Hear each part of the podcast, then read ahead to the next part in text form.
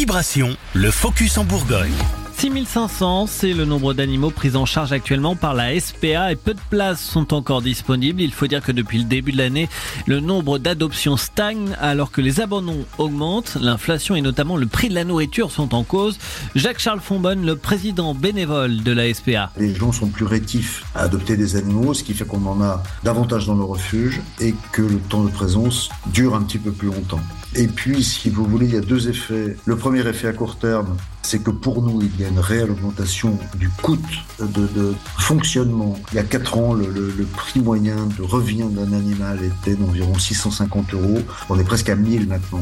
Vous comprenez bien que nos ressources sont pas extensibles. on ne vit que de la générosité du public. Donc, je pense que ça risque de nous poser un problème. Euh, nos concitoyens ayant moins d'argent vont forcément, à un moment donné, diminuer dont diminuer adhésions qu'ils ont auprès d'associations. Avec l'été, la situation ne va pas s'améliorer. L'an dernier, 17 000 animaux ont été abandonnés en trois mois.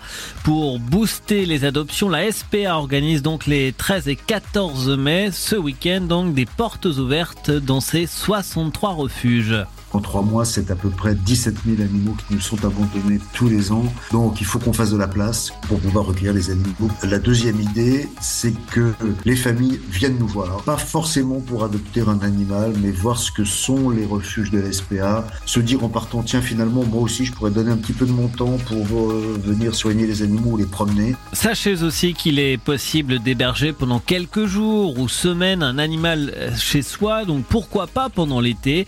Tous les la nourriture, les soins sont pris en charge par l'association.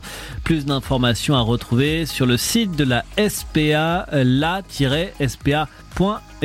Cette chronique est à réécouter sur notre site vibration.fr.